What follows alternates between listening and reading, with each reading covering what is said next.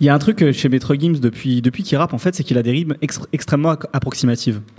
Je Des sais pas si pardon vous. a- ex- et Ces rimes sont très Ah, des rimes, approximatives. oui, oui, oui. Là, sur un morceau, par exemple, euh, il fait. alors, attendez, je, vais, je l'ai noté, c'est incroyable. Il fait, ri- il fait rimer visage, toi, cristal et polar.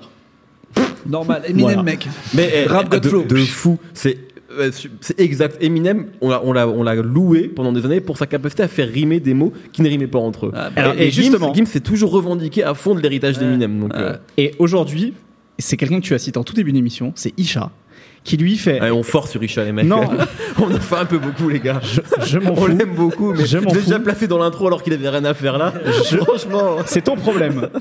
c'est ta responsabilité. Ce sera mon coup de cœur de cette semaine. Allez, C'est LVA des Disha parce que justement, et en fait, il a cette capacité à faire des rimes complètement approximatives qui sonnent plus ou moins bien, mais c'est surtout en fait à chaque fois il te plante un décor Ouais. en quelques, en- juste en quelques phrases. Et là sur LVA, sur euh, sur euh, donc La Vie augmente 2, son, son, son, son dernier album, il le fait encore mieux que sur euh, sur LVA 1 qui est sorti l'année dernière. Euh, c'est un rappeur incroyablement humain et attachant. Il le montre encore plus sur cet album. Donc voilà, mon coup de cœur de la semaine. Est-ce qu'on peut tous avoir le même coup de cœur et on passe à autre chose Si vous voulez. hein.